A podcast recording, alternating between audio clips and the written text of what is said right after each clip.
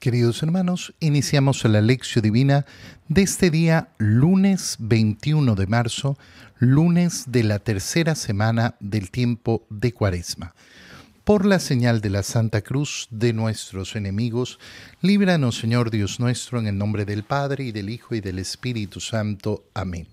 Señor mío y Dios mío, creo firmemente que estás aquí, que me ves, que me oyes, te adoro con profunda reverencia, te pido perdón de mis pecados y gracia para hacer con fruto este tiempo de lección divina.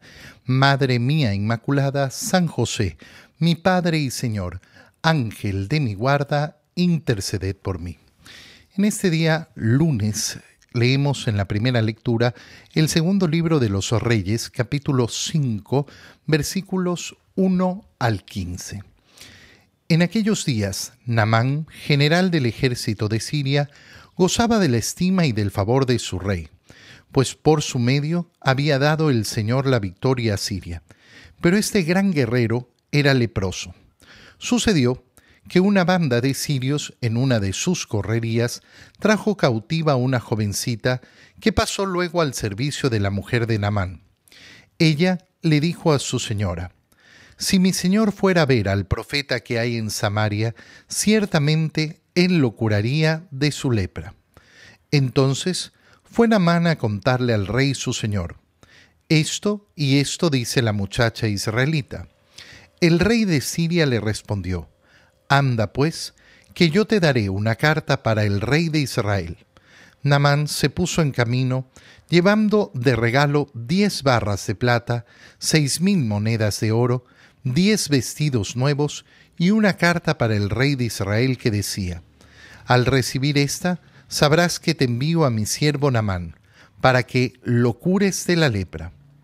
Cuando el rey de Israel leyó la carta, rasgó sus vestiduras exclamando, ¿Soy yo acaso Dios, capaz de dar vida o muerte, para que éste me pida que cure a un hombre de su lepra?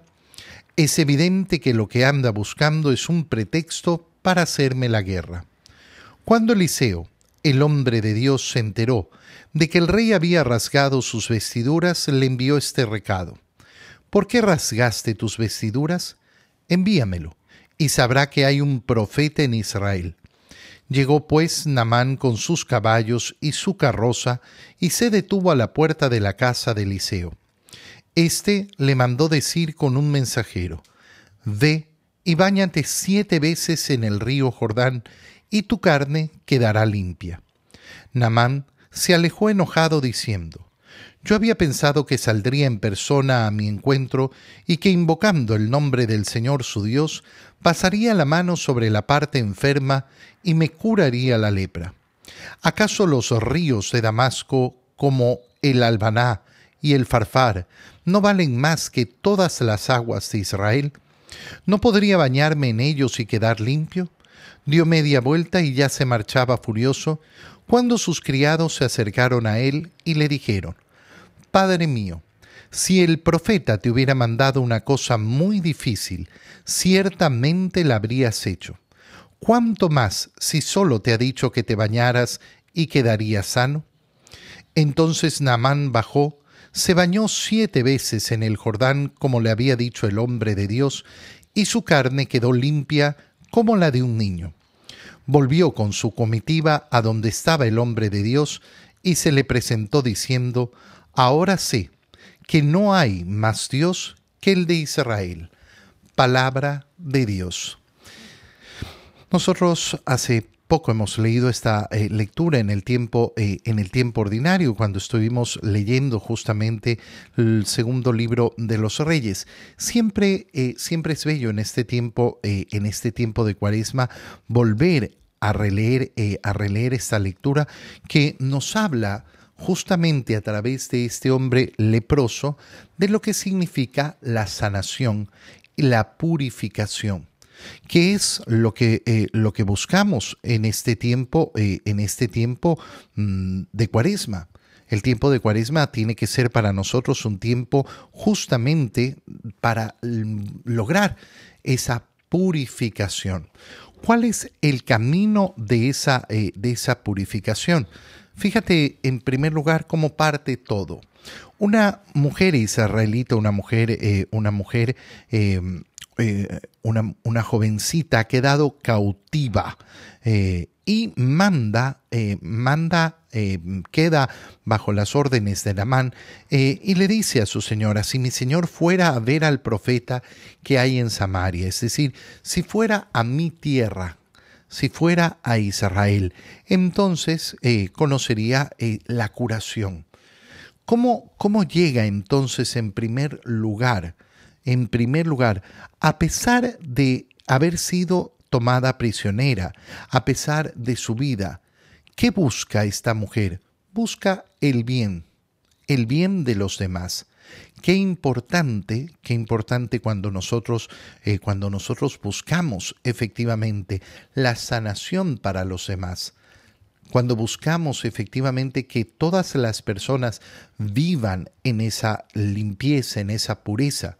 Qué bonito, por ejemplo, eh, tener ese, ese espíritu apostólico en este tiempo de cuaresma, buscar que a nuestro alrededor las personas busquen la gracia del Señor, que busquen la confesión, que busquen efectivamente esa purificación del alma que busquen esa sanación y esa sanación profunda, espíritu apostólico.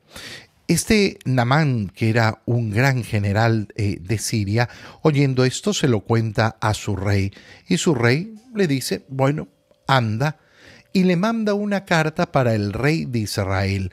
Y van llevando gran cantidad de oro, gran cantidad de regalos.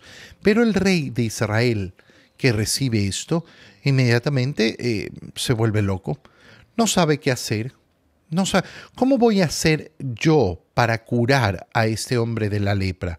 Lo que están buscando es hacerme la guerra y por eso rasga sus vestiduras. ¿Qué hace, qué hace Eliseo, el profeta? Le manda a decir, ¿por qué rasgas tus vestiduras?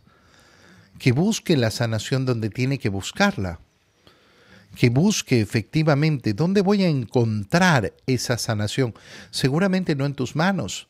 ¿Dónde voy a conseguir esa purificación? Seguramente no en tus manos, sino donde Dios ha determinado que la busques. De nuevo, usemos la imagen de, eh, de la lectura para entender la confesión. ¿Dónde voy a querer que las personas vayan a confesarse? A confesarse. Mira cómo la imagen de la confesión va a adquirir una, eh, una, eh, una cuestión mucho, mucho más grande justamente cuando continuamos con la lectura. ¿Por qué? Porque eh, Namán es enviado con sus carros, con sus carrozas, con sus caballos a la puerta del el profeta Eliseo. Y este no lo manda, no sale él a recibirlo, simplemente le manda a decir con un mensaje, báñate siete veces en el río Jordán. Una instrucción tan sencilla, algo tan fácil de hacer. ¿Y qué sucede en ese momento? Bueno, sucede que nada más no entiende, se enoja. Yo habría pensado, él, él, él tenía, él tenía pensado cómo tenía que producirse su purificación. Él tenía pensado cómo debía producirse su sanación. Él, mi idea, mi idea, lo que yo quiero. Y por eso está dispuesto a irse. Por eso está dispuesto a irse. Y sus criados son los que le dicen, eh, eh, Señor, si el profeta te hubiera pedido algo mucho más difícil, lo hubieras hecho sin duda. ¿Con cuánto más motivo si te está diciendo que hagas algo tan sencillo? Tan sencillo. Hazlo. Hazlo. Total que pierdes. Y entonces Damán entra en razón y efectivamente hace lo que Eliseo le ha dicho y queda sanado, queda, eh, queda completamente curado y entra en esa fe. Bueno, piensa en todas las cosas que eh, una persona puede poner como objeciones delante de la confesión.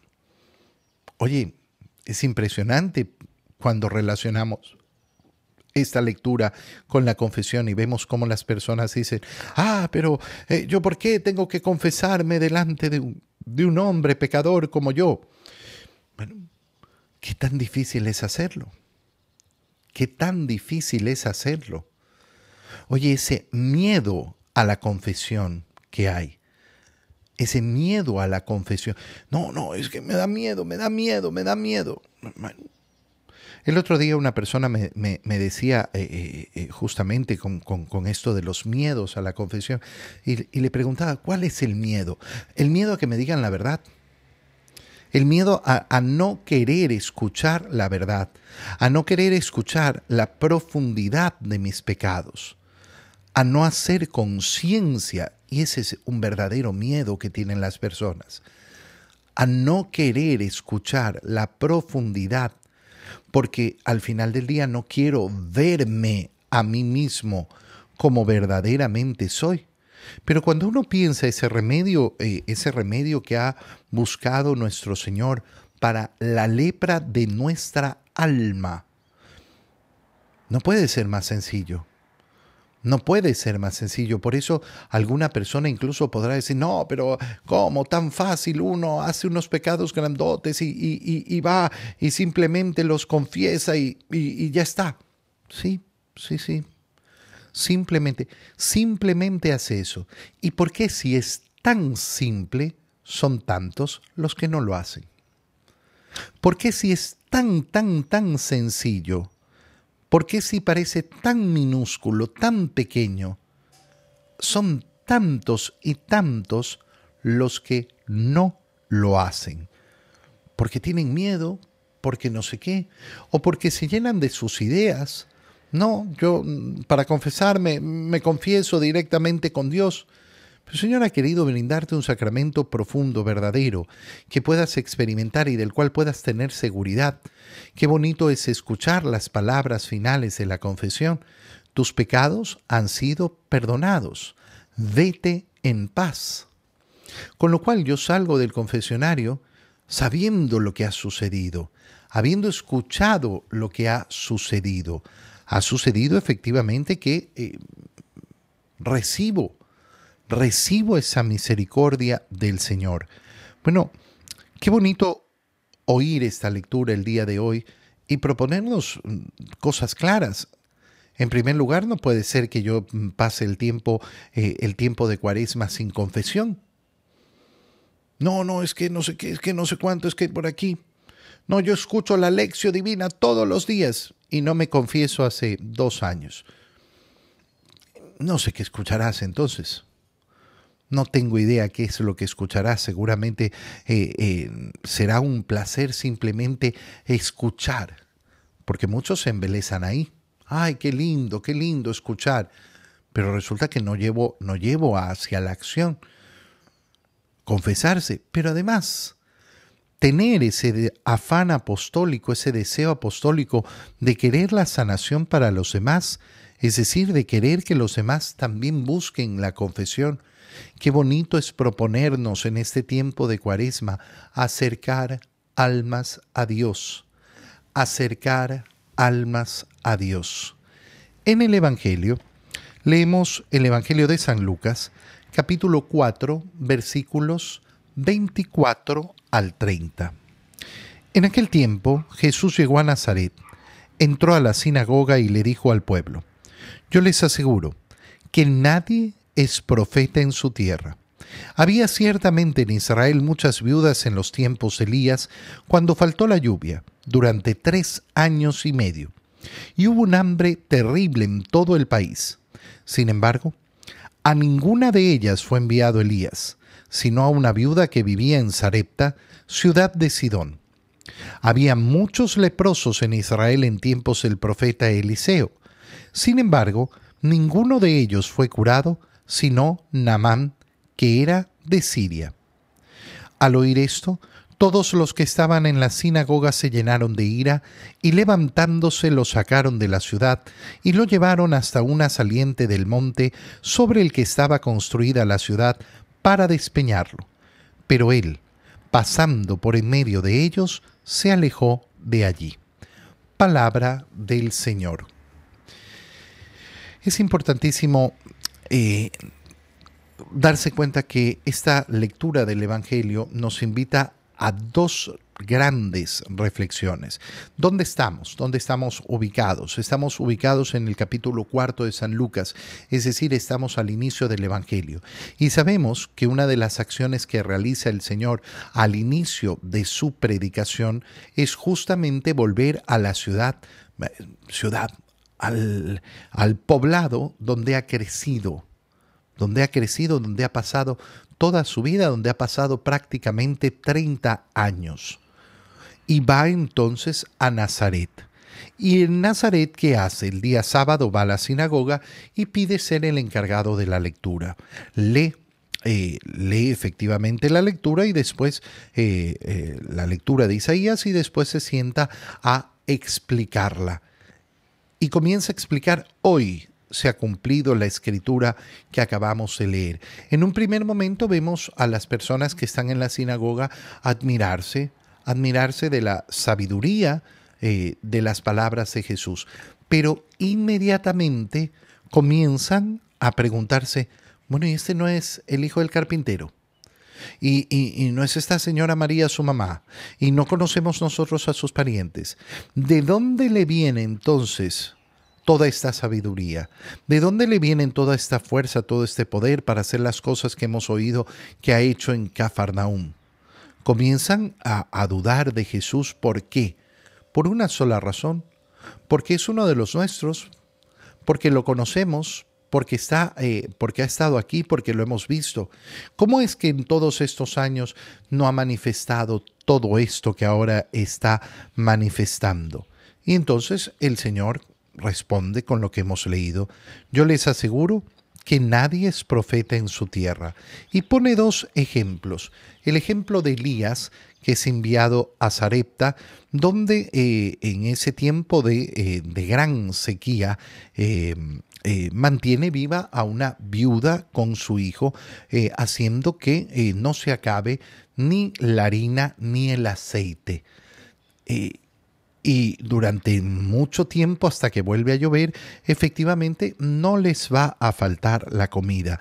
Y dice el Señor, ¿cuánto sufrieron el hambre en Israel? Sin embargo, el profeta fue enviado a Siria, eh, perdón, a, Sidón, eh, y habían en tiempo de Eliseo muchos leprosos en Israel, pero ¿cuál fue sanado? Naamán. Entonces eh, vemos cómo el Señor menciona justamente aquel episodio que acabamos de leer en la primera lectura, esa sanación por parte de Eliseo de ese, eh, de ese general sirio eh, Namán. y como uno dice, bueno, pero habían tantos, tantos leprosos. Al oír esto, explotan. Fíjate bien entonces, en primer lugar, en primer lugar, vemos la importancia de eh, abrir nuestro corazón para saber recibir las palabras que nos vienen de nuestro entorno. Resulta que yo soy capaz de escuchar los consejos de cualquiera menos los que vienen en mi hogar. Qué tremendo, ¿no?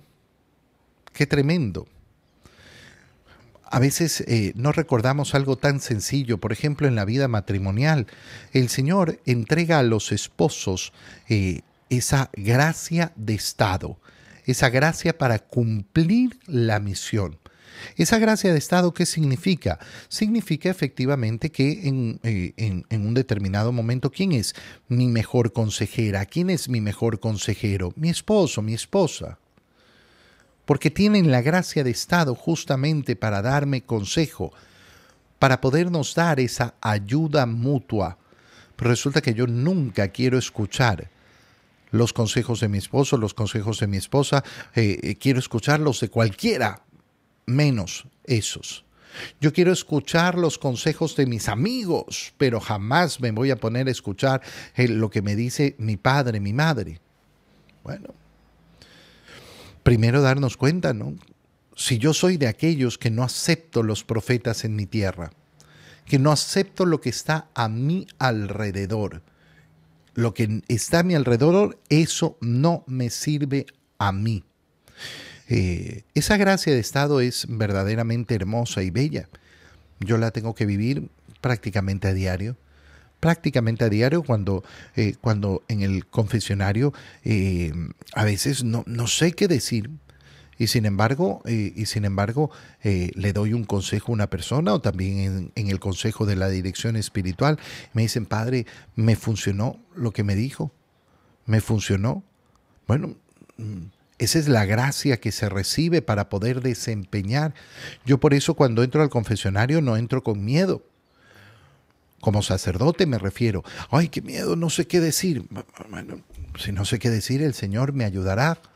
El Señor pondrá las palabras necesarias en mi boca y eso es así. Eso es lo que sucede normal, eh, normalmente. La segunda parte que tenemos que entender del Evangelio es que al oír esto, todos se llenan de una tremenda ira Fíjate bien la ira, cómo tiene que ser en ese momento. ¿Por qué? Porque eh, toman, toman al Señor y lo llevan a la parte, eh, a la parte elevada eh, del monte donde estaba, donde estaba construida la ciudad. ¿Para qué? Para despeñarlo. Es decir, lo quieren matar. Lo quieren matar inmediatamente por oír simplemente esto. Nadie es profeta en su tierra. Tal era su furia, ¿por qué? Porque a mí no me van a decir lo, que tengo que hacer. Yo no voy a escuchar de este mequetrefe y voy a demostrar mi poder. Pero lo hermoso es ver cómo se resuelve esta imagen. Porque nosotros podemos imaginarnos perfectamente a esa gente enfurecida, enfurecida por nada, por nada. Como, eh, cómo es la furia y cómo es la ira. Al final tú cuando analizas, eh, analizas la ira dices, bueno, ¿y, por qué tanta ira? por una tontera. Bueno, hermano, tiene, tenemos un problema entonces. Tenemos un problema profundo en el corazón. Yo creo que con la ira voy a, sanar alguna cosa. No, no voy a sanar absolutamente nada con la ira.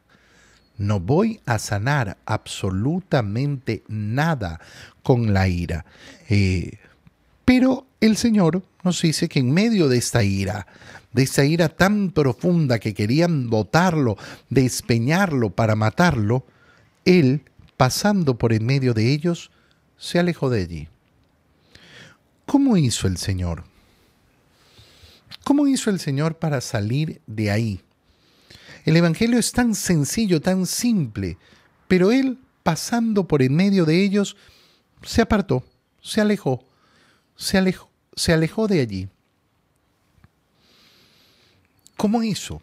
Bueno, obviamente aquí se manifiesta esa divinidad del Señor. Se manifiesta como el Señor simplemente se aleja. Se manifiesta además su corazón manso, su corazón apacible no responde a la violencia con violencia. No responde a la violencia con violencia. Y es como vence. Y es efectivamente como vence.